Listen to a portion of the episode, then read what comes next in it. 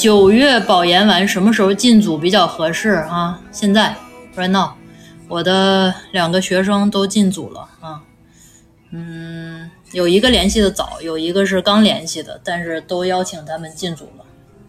师范专业部署师范研究生和普本就是，嗯，就业差差距大啊，就是我们前边给自己铺的每一个路，最后都要吃下这个果子。就是你觉得那个学校大比你现在这个学校好，那大大概率人家就是好；你觉得他比你现在这个专业，那大概率人家就是专业。这个基本上是很公平的啊，只能是在现在已有的状态下边开出花来，没有别的办法。社科类散养呢，能毕业呀，社科更是可以靠自己啊，这个不要赖别人啊。就是博士期间，自己是自己的第一责任人，不是导师。是换句话说，本硕博包括上高中都是。每一个人，每一个个体都是自己的第一责任人，不是你爸妈，不是老师，不是班主任，不是这些不相干人等。没有人除了你自己以外最关心你自己，只有自己是最关心自己的人。如果最关心自己的人、最了解自己的人都不关心自己的话，别人凭什么对你好？呃，一年硕还看什么情况、什么专业啊？这个不能一概而论。大家问问题的时候，再提醒一句，要具体。不要问什么呢？老师，我出去读个硕士有没有含金量？这个是一个没有任何信息的问题，咱俩就是闲聊天呢，对吧？如果你闲聊天，那行，我陪你聊。但是这个不是在问问题，问问题要具体，要有现状，你的困境，你想如何解决？你为什么解决不了？这些都可以说。工作稳定，学历自卑，考研吗？不考。你要战胜的是自己的自卑，不是学历自卑。学历自卑只是你自己给自己找了一个方向，你就是想自卑，把它嵌在学历里。你学历好了以后，你还可以别的自卑，容貌自卑，然后体重自卑，这个这个什么审美自卑都可以自卑。你就是想自卑了，不要用学历去解决这个问题。好了啊，来了，Hello，是我吗？好的，老师是这样的，我现在的情况，呃是。呃，日本某帝国大学的博一学生，然后现在呢是呃已经呃这个导师是我从研究生期间就一直跟着的导师，呃，然后各方面呢磨合的也都不错，但是现在的问题呃就是呃我嗯因为呃之后毕业嘛肯定很。呃，要面临很多选择问题，所以我觉得现在开始考虑一些问题，呃呃，现在开始是比较合适的。然后，因为日本的学制和中国的学制有一些差异，而且呃，做研究的这个。呃，理念和 concept 就是还是差的比较远的，呃，所以导致我们可能发文章不如中国高校发的要多，它可能需要一个更 comprehensive 的结果来做到尽善尽美来发文章。那这样导致的话，就是呃，我我就。嗯，看了也很多同学的分享，感觉回国工作的希望就比较呃渺茫。然后，但是日本的这个就业的这个问题呢，呃，又是比较复杂。所以我现在面临的是，呃，如果回国的话，面临着可能呃文章各方面就嗯跟可能呃同专业的同学比，可能没有那么优秀。呃，但是可能就是可能呃我呃呃参加的学会 conference 会比较多。呃，我不知道在这种情况下应该怎么抉择，而且做的研究也不是非常高精尖的研究，属于是我这个学科里面的基础研究。你是什么学科呀？啊，我是农学。农学，你这个学校在日本排第几啊？呃，在第七名，第七名。QS 排多少 QS 这个我们不太关注，我没有关注，可能也是一百多名吧。你以后回来要干嘛？对，所以我现在也是比较，也是比较迷茫，不知道国内有什么岗位给我，因为在国外的时间还是比较久的。你这个和国内国外没关系，你要对职场有充分的尊重。什么叫做尊重？你要有充分的了解，这个是非常重要的。在国内也有好多人傻乎乎的上学，他一点都不了解，这也是有可能的。所以你不能把你的不了解、不了解说成是因为在海外所以不了解，你这还是偷懒了。啊，是是是有，嗯，所以说，首先你现在要做一个的决定是，你现在处于一个岔路口，你要做的决定是你是不是继续走学术的路，要不要走教职或者进研究所等等，这是一个非常重要的分叉。好的，这是一个很重要的决定，你先把这个决定做了，然后如果说走学术有走学术的方案，进业界有进业界的方案，这两个是不一样的。但是不管是哪个方案，现在我们这个状态还是一个学生的状态，就是你说吧，你告我一答案。但是这个没有啊，不是都说是旷野吗？对吧？找工作更是喽，就是你需要去一方面充分的了解自己，一方面充分的了解职场，不管是学术职场还是业界职场，都需要有了解。现在我完全不了解的前提下，是不是问这个问题有点唐突？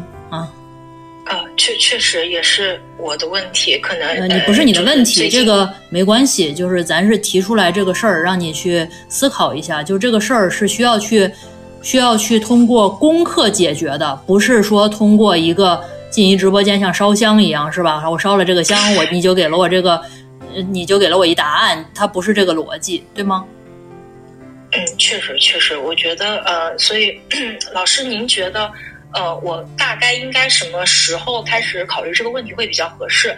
因为现在我的科研任务还是相对来说比较重。其实，嗯，我其实蛮想兼顾两边同时思考，但是就我的能力来说，我其实我是我是一个比较笨拙的人，不是很聪明的人，所以我就是可能要付出更多的努力在科研上，呃，然后可能就是不能同时兼顾这两方面。那您觉得，呃？哪一个时间点开启这个具体的思考和调研会比较好呢？你在大学本科的时候就应该开启了。之后你笨不笨没关系，咱不用用这些话术去抵御自己的懒惰，就是别跑了好吗？就是你这就是一个逃跑思维，会有一点，很大一点。就是你现在所做的日常的努力，它并不能替代你战略上的勤奋。不要因为你战术上的勤奋而忽略了战略上的努力，这两个同等重要。嗯，好吧，确实行好。你还有什么具体的问题吗？嗯，有一个就是是呃，如果说是文章可能没有特别多的情况下，可能进入国内的研究所或者各方面的机会，是不是就会相对来说，比如说农科院这样的机构之类的话，会不会就相对来说会比较少？就没有？啊，没有啊。对，好，没有文章，没有机会。不是少，那我就了解了，谢谢老师。嗯，好的，拜拜。嗯，拜拜。直面问题，大家可以可能就是通过看别的同学来问这个问题，包括一些职场人来问题问问题，其实都是旁观者清。你一听他说，你可能就会发现，这是一个看起来积极向上，实则处处逃跑的朋友。这个逃跑思维是要不得的，这和你什么挨人、艺人都没关系，就直面。是人生非常大的勇气，直面是人生很大的勇气，而且非常非常的重要。不管怎么说，此时此刻你有问题，就要解决它，就要充分的去找信息。找信息，它不是不是学习，它也是非常重要的学习，这个是很重要的。哪儿就业都要论文，他在外国就业去找个教职也要论文。你给我说说哪个外国学校是完全说啊，good 是吧？很有潜力，I love your potential，来吧，哪个学校啊？你能不能给介绍一下啊？哪个学校都要实际的东西。Hello Hello，。嗯，老师，我想先说一下我的情况，就是我目前是在读那个飞泉的 MBA 一个二幺幺里边读，然后我自己的计划可能是还是想要读博，然后我跟我的导师也聊过，就是发论文这个情况，就是我了解的一些信息，就是那个理论上好像是我这个飞泉 MBA 是可以读博的，但是我我不太清楚，就是就是这个实际上是它是不是比较困难，因为我听很多人都跟我说就比较困难，就是但是。在我我我了解，就是肯定是要有发表嘛，就是论文肯定是有发表，就是在这个发表的基础上的话，到底能不能申请上呢？就是我也害怕我了解的信息有一些打鸡血的情况出现，然后还是更想问一下，就是实际的情况，就是也不一定在国内，就是国外我也是可以接受这样子。你能带资进组吗？带资进组估计不太行。嗯，你是什么专业的？嗯，就市场营销，就是研究市场营销那块儿。你研几了？嗯，研一，才刚刚研一，就是已经，就是因为确实是非全，所以这个东西肯定是要提前做打算。也跟导师说过，两年的非全是吧？三年，我这个是三年的。三年的非全，嗯，好。对。呃，你对学术做过吗？有理解吗？嗯，我现在就是因为已经考虑在写论文，然后这段期间包括也买了您那个书，然后基础的东西都已经在嗯接触了，然后方向上面也大概是列了两个，然后就感觉还可以，就是倒是不排斥，但是确实是刚刚上手这些东西的时候，会对论文啊什么，就是包括选题啊什么的，感觉好像不是特别特别有头绪，但是也没有觉得很，我倒是能坐得住，我倒是也愿意看。市场营销的国际顶刊，说三个名字吧。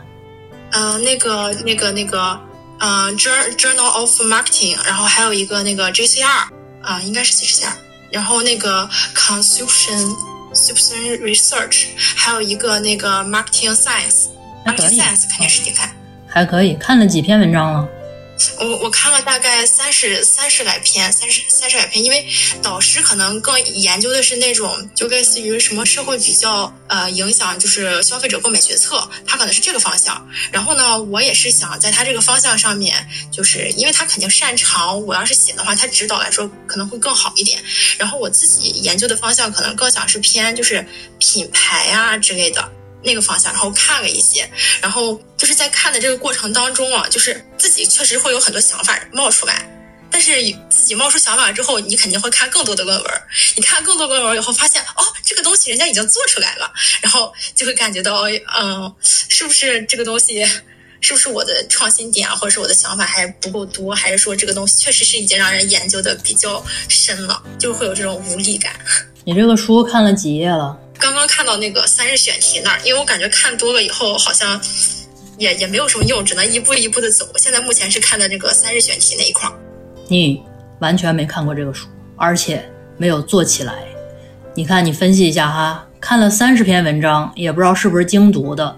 然后呢，呃，看了几个期刊，就觉得自己有自己的研究方向了，有自己的研究喜好了。这个思维本身就是非常容易把自己桎梏住的。你理解的是你以你为中心的课题组，你现在的整个的运维是你自己是个大 PI，别人怎么指导你的论文？别人怎么跟着你的方向去？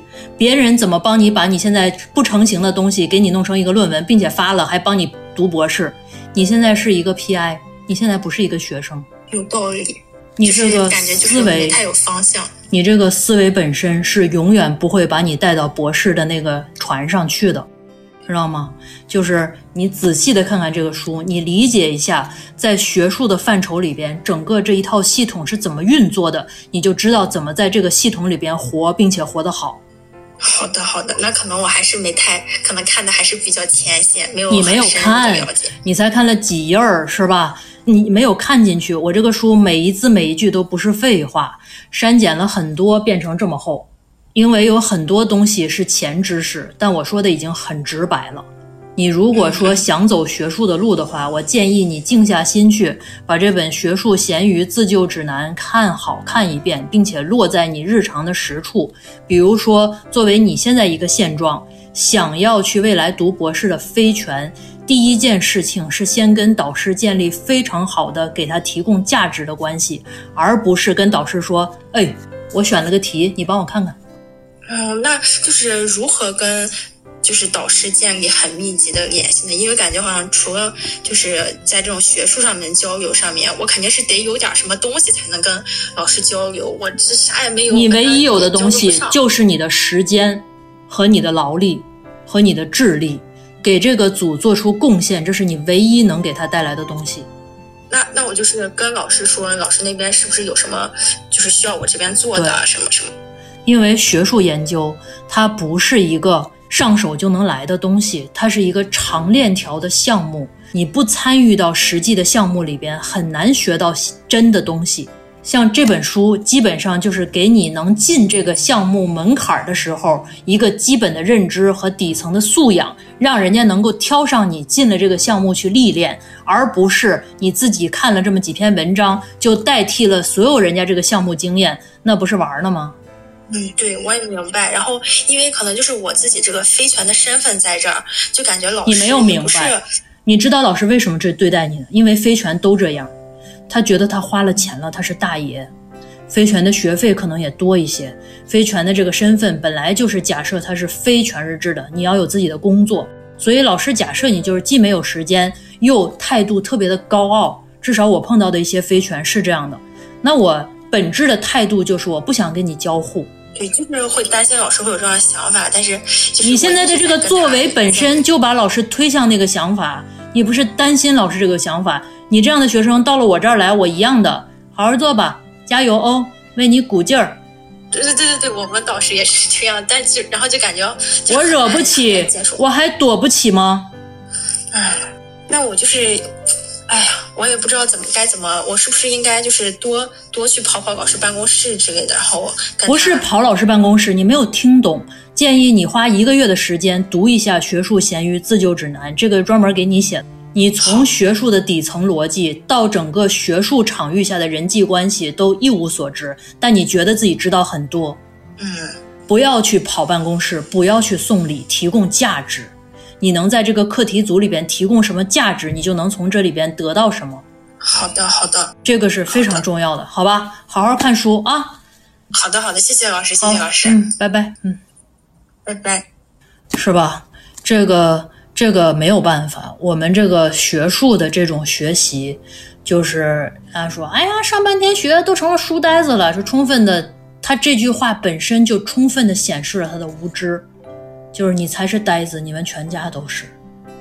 你们全家但凡有一个人在读硕士和读博士，你就知道能够在这个场域里边如鱼得水，混得风生水起，他绝不是呆子。他要是呆子，他都学不到真东西，都不用说他会不会为人处事，因为这个场域里边你能学到真东西，除非你天赋异禀，你也是一个人际专家了。你能够在同组的师门里边能够上蹿下跳，能够学到真的东西，别人能够既不排斥你，又在高度竞争的环境下愿意帮你一把，这是多强的人际技能！你跟导师在一起，你能够不卑不亢地处理好跟他的关系，然后既给他提供价值，也把自己想要的得到，这是多强的人际关系！如果你特别厉害、极强，那你不就需要想这些。但是大部分人，就我看到的大部分人，包括北大清华都一样，顶尖聪明的人也只有一部分是极强，极少部分是极强，大部分人都是普通人。Hello，你好，老师。哎，你好。我现在在小镇的药店里面上班，然后我孩子有五岁，然后我是呃在这边倒班的话，就可以晚上看到他。但是，嗯，我是想去外地上班。我现在是在山西，我们是在安徽那边买了房子。我老公是常年在安徽那边上班。嗯，但是如果我去了那边，我就看不到孩子，就有点纠结。因为这边我们这边最多给到我的工资也就是两千多块钱，去那边的话底薪可以达到四千五，因为我考那个职业药师证。但是但是去了那边肯定就没法见到孩子，心理上也会归也没有归属感那种。为啥不能带着孩子？因为在药店上班的话，他有时候会有那个倒班。有时候不会，有些地方他不会允许带孩子。呃，这个这个呃，我在北京生活，生活了好多年了，然后经常能够跟我们周围的什么菜店啦、水果店啦、各种小商店的这个这个朋友们，有时候我会聊两，有很多都是带着孩子在打工的朋友，很辛苦，但是我觉得他们的孩子很幸福，就是孩子不需要什么高质量的陪伴，只要有陪伴就行。我如果是你的话，我哪怕把我的四千块钱工资都拿来请人看我的孩子，我都希望他在我身边，家人要在一起，省的劲儿，日后都是省不了的眼泪。嗯，谢谢老师。你可能觉得没什么，我给他挣钱了，那是心里的安慰。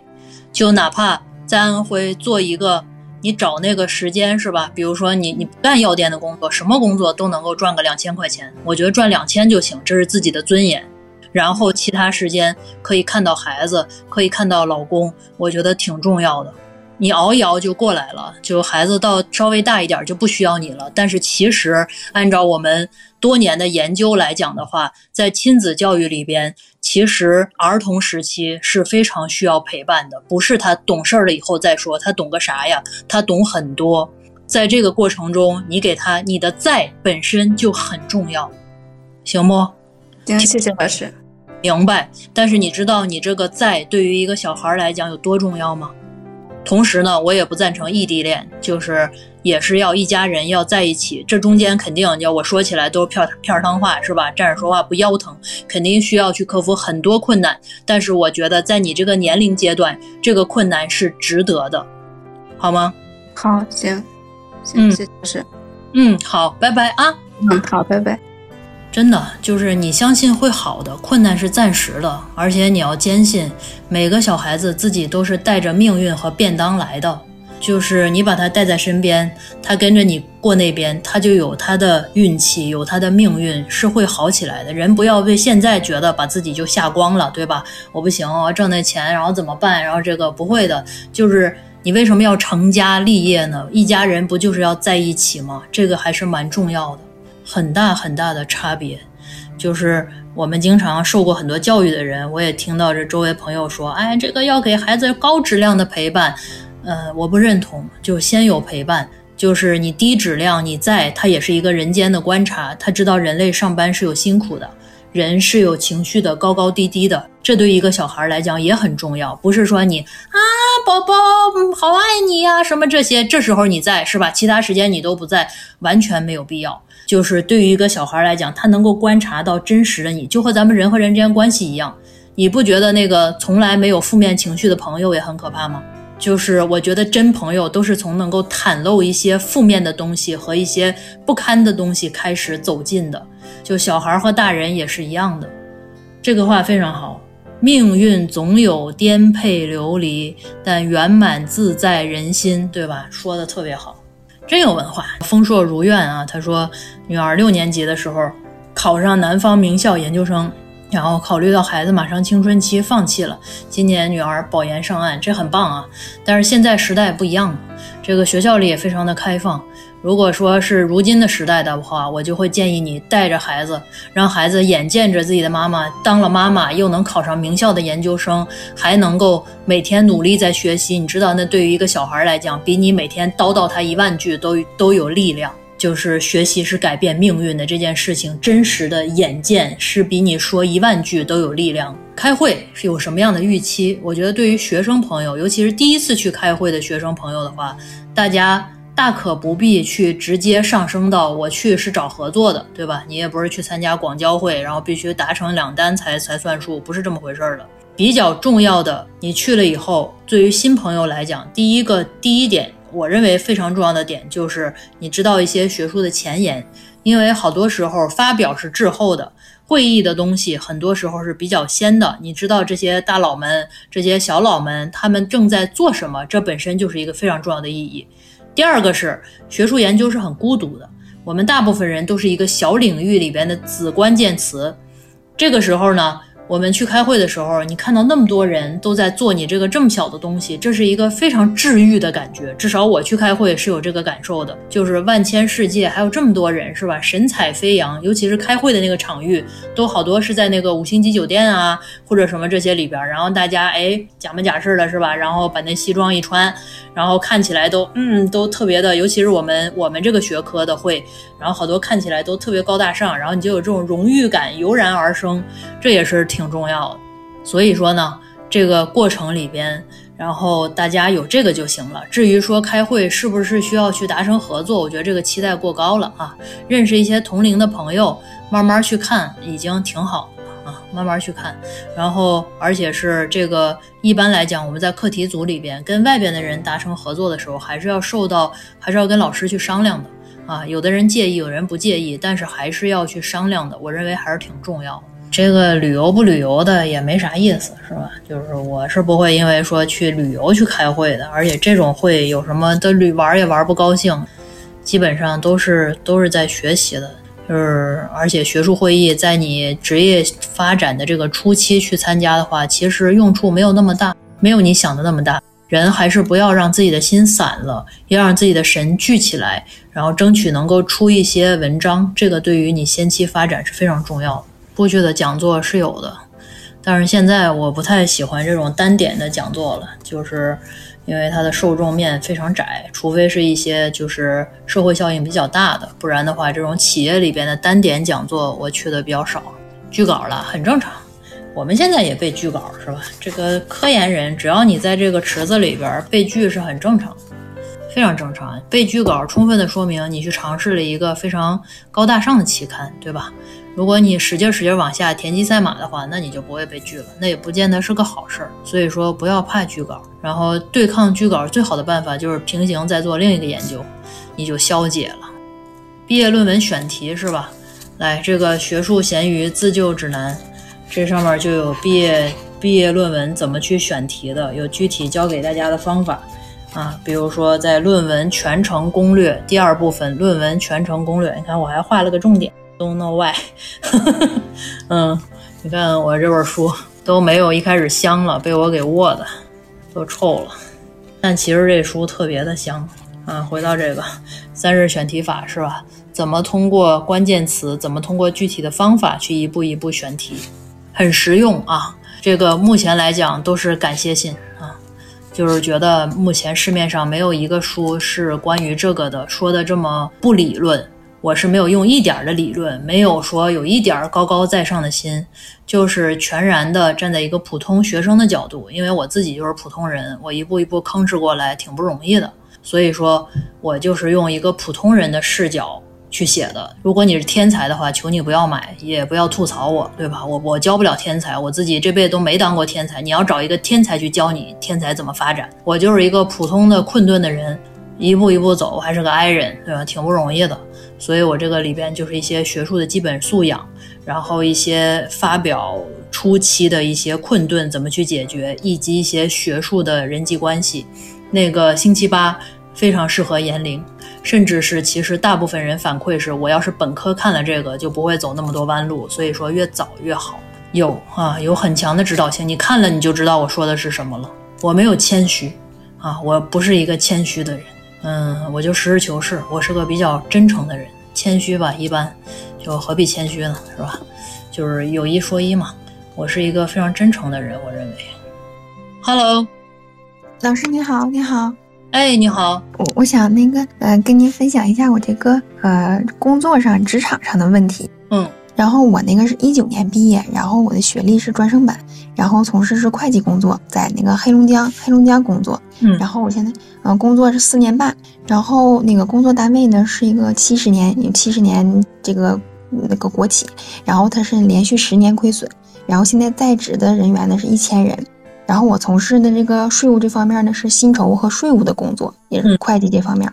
嗯，然后呢，每天就是工作的量特别大，然后接触很多数据和核对，就需要很很动脑。然后呢，呃，每天上班呢，就是接触这个数据核对比较多，就神经比较紧张。下班之后一到两个小时呢，就放松不下来。然后呢，现在每天工作强度呢是早八晚五呢，就是呃不停的干。然后每个月呢可能会嗯不定期的会呃加一些班儿。然后现在我的领导呢问题就是说他在业务上不能给予我指导，然后呢也嗯不担责，不会承担责任，嗯，然后呢也不会教我一些为人处事的道理。嗯，然后现在单位还有一种情况，就是说，呃，高层领导是不停的更换，呃，然后就总经理，总经理就是近两年就换了三个，然后总会计师呢是换了两个，然后就是每换一个新的领导，他就会对这个结构进行改革，呃，不停的就是改革这些人的结构，嗯，大家就会造成心里很疲惫，呃，增加工作量。然后我现在的个人情感、个人状况呢是已婚，已婚未孕，然后现在就是有这个离职的打算，嗯，打算考编。然后或者是考这个会计证，就是进行，嗯，就是工作上不满意，然后换一个方向，就是深造一下，换一个方向。嗯，我的问题阐述完了，老师，然后希望你给一些建议。嗯，还留在本地吗？嗯，对对对对，留在本地是吧？嗯嗯，考哪考编呢？你首先要注意一点，就是首先你这个专业考编还是岗位可以的，但是呢，你要往那个核心的方向去考，就是核心的单位，嗯不要考那种边边角角的单位的边，因为现在整个缩编是一个已经能见到苗头的大趋势。如果你考过于边边角角的地方的话，很容易被缩掉。嗯嗯嗯，这是一回事儿。然后还有一个是，呃，如果你想留在本地的话，你还想干嘛？就换一工作去考这个证儿，是吧？可能在本地考一个像 CPA 一一类的证儿，考出来以后，你可以去打听打听含金量怎么样，应该是能够上一个台阶儿的。嗯嗯嗯嗯嗯嗯，同时的话，如你这个你现在是等于专升本是吧？对对对，同时，如果你不考那个 CPA 的话，你可以在黑龙江当地，黑龙江当地你们那个城市最好的大学是哪个大学呀、嗯，我专我这个专业的大学嘛，就大学 in general，就是整个大学大，哈尔滨工业大学。啊，哈工大是吧？嗯嗯工大找个 MBA 读，嗯嗯这样的话，你的视野和认识的人就不一样了。嗯嗯。那老师，我现在就是比较主要纠结问题。现在您您给我的咨询都是后续的我的方向。现在就是说我第一步还没有确定，就是说我这个工作我是不是确定可以离职了？因为说毕竟说还是一个国企的工作，然后我现在到手呢，实发就是四千块钱。那还可以吧？嗯，在本地就算还可以。对，但是起来这个东西，就是因为你很年轻，所以说我我同意你你的这种居安思危，你明白吧？我刚才所有这些都不是让你辞职去干的，你无论是考编、考完 MBA、上 MBA，还是说你去叫什么，你去那个考那个 CPA，都不需要辞职吧？但是之前也就是在职边工作边学习过一段时间，他就学习不能保持那个连贯性，然后我这个责任心吧就还比较强，就是可能工作之后还会思考工作的事儿，然后就比较不能专心学习。这是你的问题，调整一下，然后做一下那个什么正念冥想什么一类的，就是就是自己那个压力和紧张感起来了以后降不下去，嗯嗯嗯。要有一个间隔啊，去搜一搜，有有就做点什么这种训练，嗯嗯，嗯，好的，明白了，谢谢老师。好，拜拜啊。嗯嗯，感谢感谢感谢，非常感谢。，Hello，呃，喂，老师，钱老师您好。哎，你好，啊，那我今天呢，就是想咨询一下关于我是读博还是找工作的这个问题。啊、那我就先介绍一下我的情况。我现在是研三，专业是公共管理。然后呢，我本硕呢都是在双非学校读的。然后我现在目前的成果就是有一篇 C C 扩，然后呢有一篇 A 类的 C 刊已经过了终审了。然后呢，现状就是我是呃不确定要继续考博还是去找工作。那呃，我现在呢其实是有几个选择的。首先呢，以前我是通过导师联系上了两个985学校的老师，然后呢，有一个老师呢，他是由于我们两个专业不是很一致嘛，然后呢，沟通过后呢，也觉得不是很适合，就婉拒了。还有一个导师呢，原本是还是比较确定能收我的，他在八月份的时候呢，怎么说就是可以提前进组去工作了。然后呢，当时由于很多原因吧，包括那个时间也确实太早了，然后呢，我导师的这边课题组的成员，呃，工作的人手确实不够，所以当时就没有进组。然后呢，到现在就是前几天我再去联系这位老师呢，他那边可能是遇到了更合适的人选。然后怎么说，就现在两位九八五的导师，就是那边可能都没有机会了。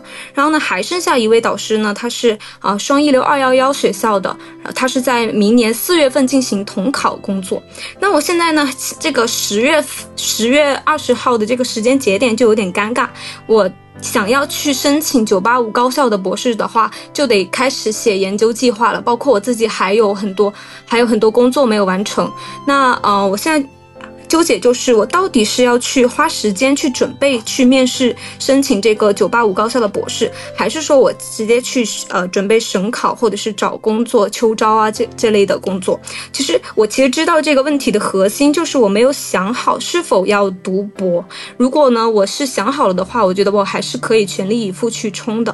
那现在我也不太清楚自己内心真实的诉求，就是希望您能不能够说提几个问题引导我一下，让我知道啊该如何去这个走未来的这个方向。呃，你这个这些文章，就是你觉得做科研，你看你也有一些成果了，是吧？成果经做，你觉得做的费劲吗？我觉得还好。还好是啥意思？就是呃，做的时候感觉就是呃，每一步都是有在认呃，都是有在推进的，就没有说感觉呃，像网上啊听别人说的那么费劲。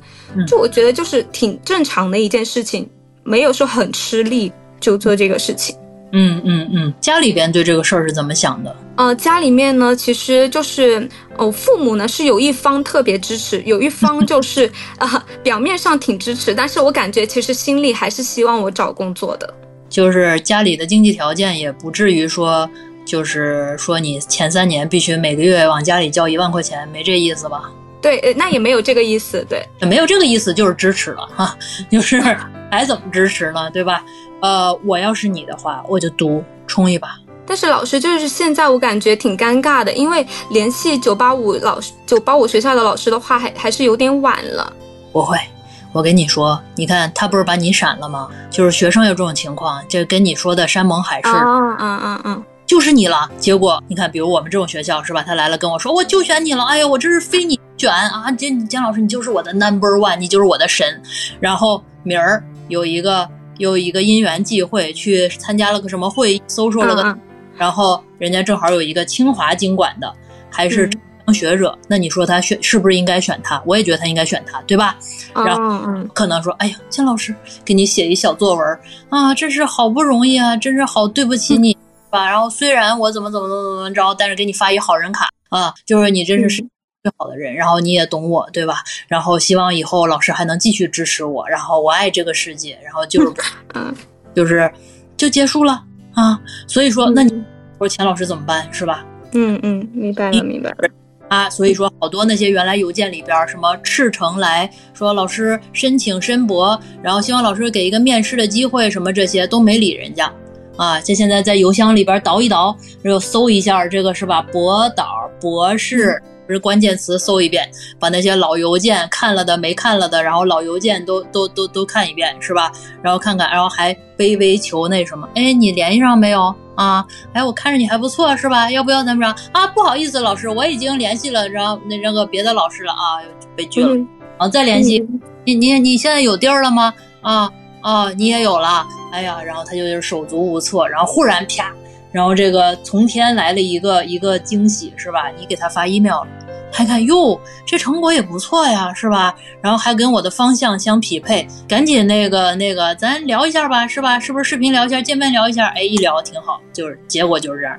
嗯嗯嗯，明白您意思了啊。那那就是说，那还有一个问题就是。假如我最后都没有联系上这个九八五的老师，那这个双一流二幺幺，呃，是否就是嗯值得去尝试呢？这个这个机会二幺幺的，呃，本身是那个双非的是吗？还是二？对对，我本硕都是双非，然后这个二幺幺呢，就是在呃一线城市。对，我觉得二幺幺没问题啊，就是到了博士，你最后如果去找教职的时候，你是二幺幺还是九八五，没有本质的差异，最重要的差异在于成果，知道吧？比如说他是呃北师大毕业的博士，还是科技什么这些，这都二幺幺是吧？这个呃这个北交大啊，这些都二幺幺。但如果人家那个北交大毕业的博士，咔咔咔一堆成果，然后这个北师大的这个哩哩啦啦，然后成果一般的话，没人要这个北师大的。别说北师大，清华的他也不要。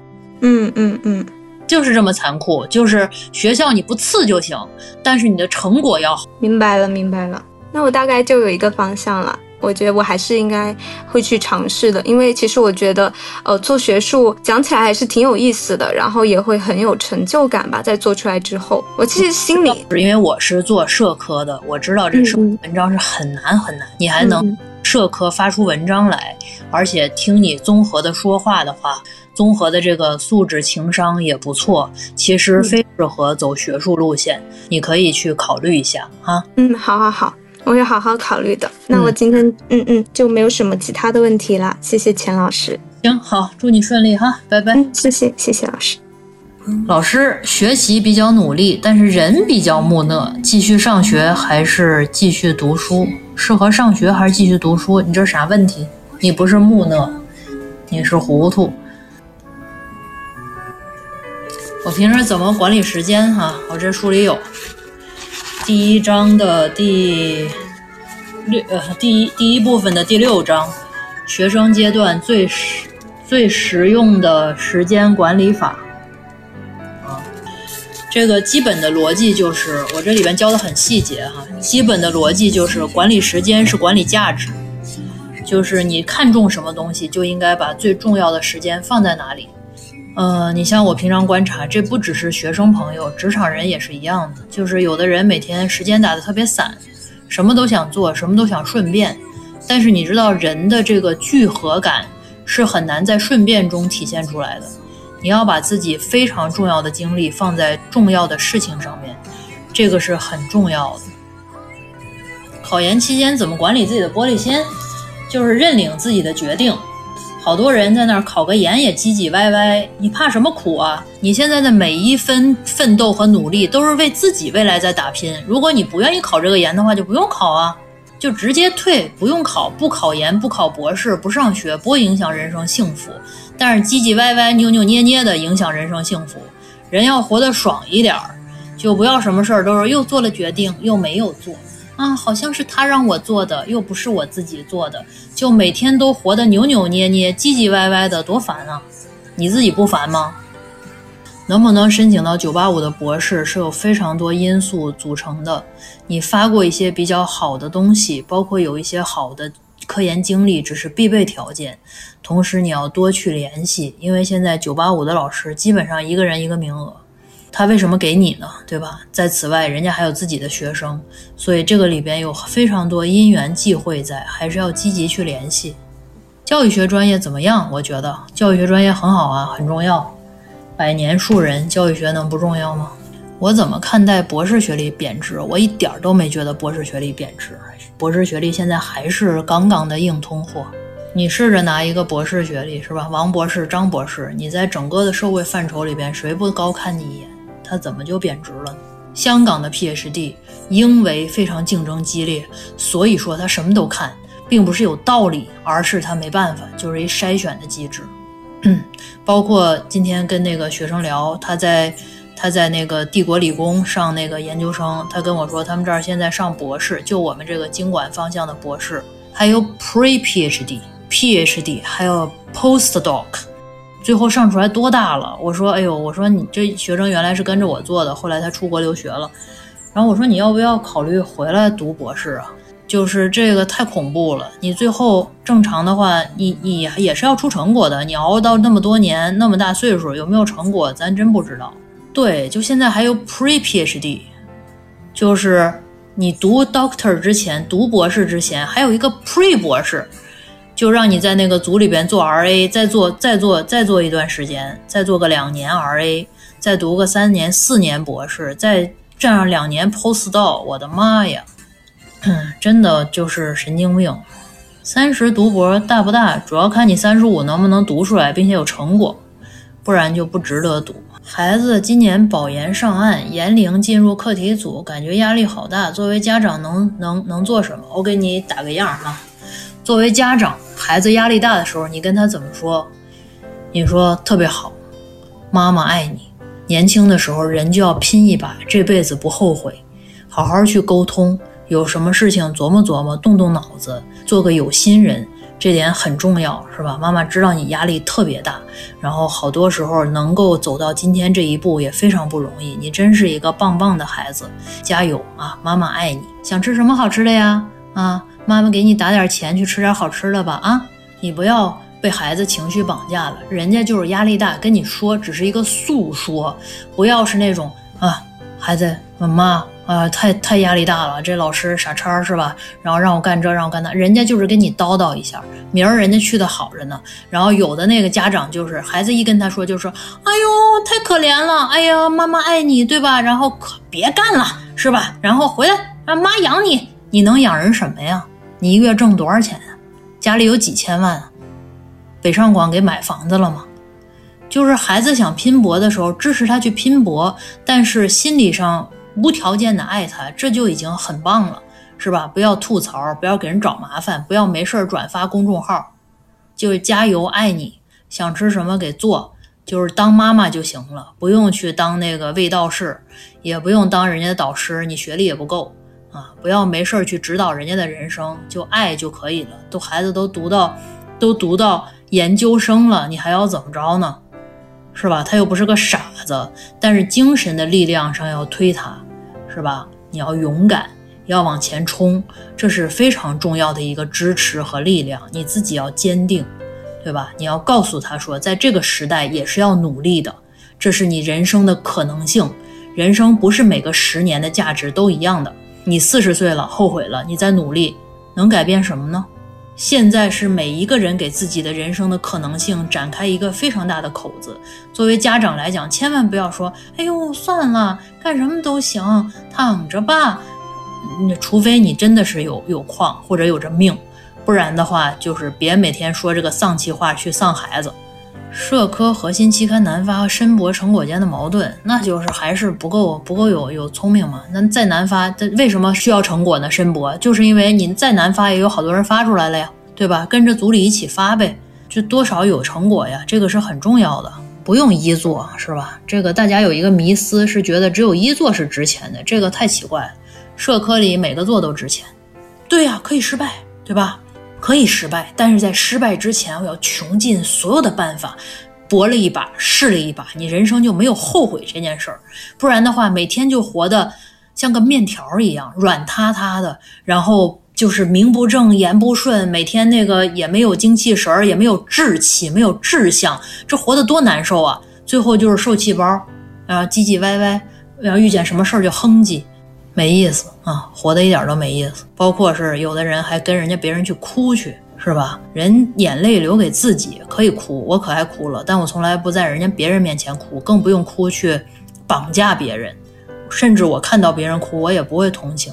我觉得这是你的手段，因为我是一个非常容易伤心的人，但是我从来不在别人面前哭。我说再大的委屈都自己哭，所以我觉得能够在别人面前哭出来。那你真是把情绪扔给别人的强者，还是没有充分的把责任揽给自己？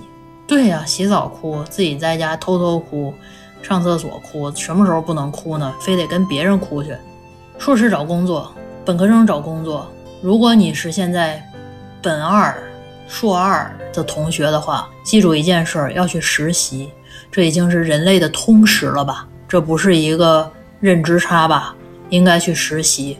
不要最后走到那一步了，说我没有实习找不上工作怎么办？哎呀哎呀，太阳现在太卷了，不是现在太卷了，是你太懒了。去实习才能在业界找到好工作，这应该是人类的通识，大家一定要重视这一点。我们这群里边就有在图书馆因为这个书搭讪的，说哟同学你也看这个书啊？哎，你看是吧？这如果说都。你看了这个书的人，买这个书的人，绝对是三观某一个方向是合的。包括你们关注了我或者怎么着，你想想是不是，对吧？有的人肯定看刷到我就就略过去了，因为他讨厌我这套言论。我这个东西不是所有人都都都坚持的，就是普通人努力这个事儿，是吧？好多人可能就觉得，好努什么力，是吧？然后你这个就在那灌鸡汤什么这那，我不是灌鸡汤，就是脚踏实地，一点一滴。去努力，这是我一直以来奉行的。为什么我奉行这个呢？我那天还发了一个那个什么一句话，我给大家念一下，就是因为我自己就是这么干过来的，所以我觉得这个是有用的。我说，希望所有靠体力、智力、情绪的拉扯，最后成名成家的人，有朝一日不要为了讨好年轻人，违心的告诉大家，努力不重要，高兴就好，干嘛那么辛苦？惯着养大是最容易的，想吃糖吃糖，想吃多少吃多少，想玩游戏玩游戏，你高兴就好。然后呢，人生的可能性很多时候在于年轻时的铺垫。爱自己不是肆意妄为，我是真实这么认为的，对吧？什么最讨好呢？在这个时代的时候，最讨好的就是啊，你们都特别棒，特别好啊，奶丝，然后加油哦，然后这个人最讨好，是吧？显得自己也特别的特别的善良可爱。然后一说说，嗯，大家落在行动，做具体的事情，这听起来就面目可憎。我也知道怎么对讨好，但我说不出这个违心话来。我觉得还是要给自己的人生保留一个可能性。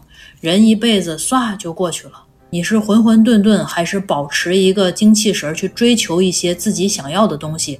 这个差别很大的。可能大家很年轻，在二十多岁的时候体现不出来，但是你一旦到了我这个年纪，快四十岁了，或者再往上活的时候，那个人是不一样的。你拼过、努力过，为你自己的梦想流过眼泪、流过血、流过汗、哭过，这个你想起来，自己的内心是荡漾的，它不是如死灰般沉寂的。这个差别还是很大的，我认为，就是你活得很真实。可能很局促，就像那个那天在网上还说啊，你这个都有是吧？大学教授也都是屌丝，你说的没错，我非常认同你说的。虽然可能活得很局促，也不高大上，但是我觉得我活得很真实，很热烈，这就是我追求的东西。全网找找我是吧？在 somewhere，一些大家都在那儿是吧？发布一些东东的地儿，找找我啊。实名上网呀！现在都说要实名上网，而咱这本身就是实名上网呀。没没有，我同意那个朋友说的，我真心同意。就我自我定位也是，可能说起来不太好听这个词，就是普通人，普通的不能再普通，过得也不高大上。